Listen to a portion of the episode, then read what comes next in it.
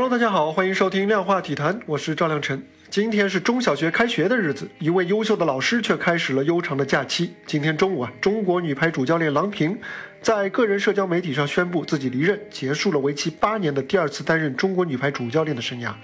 他说：“今天是我离任中国女排主教练的第一天。这八年，郎平带着一支低谷中的中国女排重新崛起。”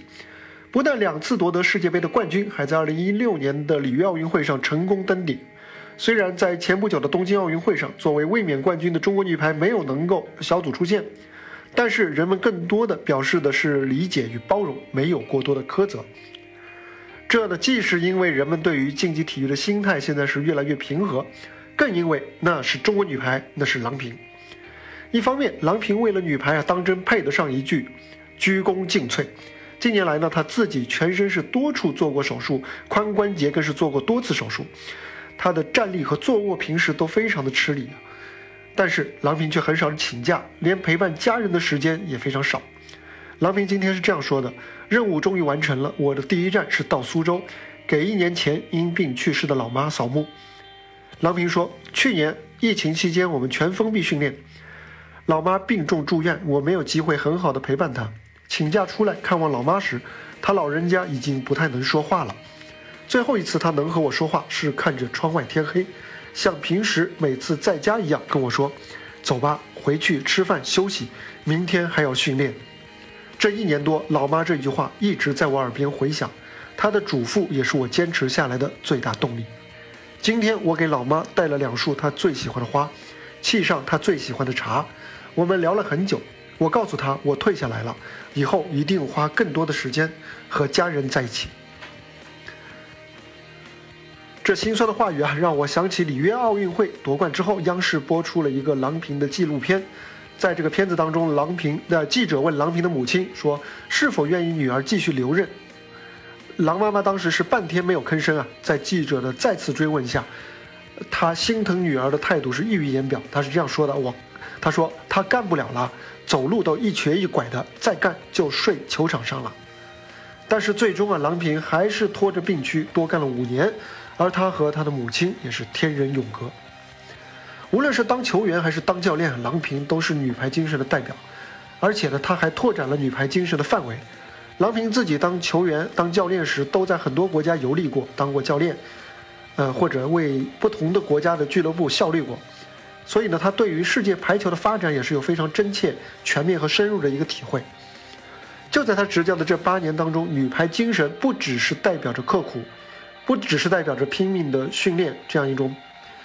呃意志的品质，也代表了一整套科学的训练体系和与时俱进、吐故纳新的积极的态度。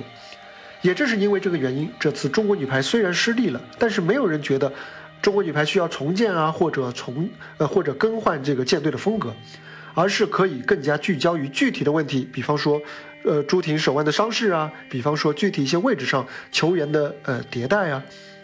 现在郎平离任了，无论将来谁来担任中国女排的主教练，这种既刻苦又科学的带队的思路，都有足够的理由来得到延续。魏纪中曾经这样评价郎平，说，他比一般的教练要累，教做人，教技术，教练法。还要面临临场应付的变化，花费的心血太多了，这使得他比别的教练更感觉累。曾经有人说啊，排协可以给郎平减压，为他增加教练组的人手，给他更多陪伴家人的时间。当时我就说，这纯属一厢情愿，因为郎平啊，他他不是那种喜欢决胜于千里之外的教练，他是习惯一直在场，一直在一线，不是在场上就是在场边的那种教练。所以，郎平虽然因为身体原因一度呃成为了挂名的总教练，但是最后呢，还是得他来重新带队亲临赛场。说到这里啊，我想起了五年前里约奥运会中国女排夺冠的那个激动人心的那一刻。当时我在现场采访，全场为中国女排欢呼的时候，我忽然看到郎平一路小跑着从场上到了观众席，来到了距离我只有一两排的距离。原来她是来找。中国排协的副主席魏纪中夫妇来致意的，当时他们拥抱合影，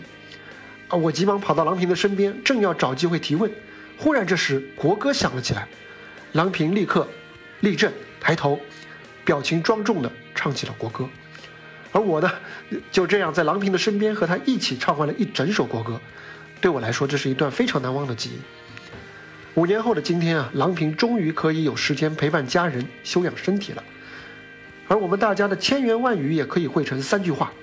谢谢郎导，您辛苦了，好好休息。这就是本期量化体坛的全部内容，我们下期接着聊。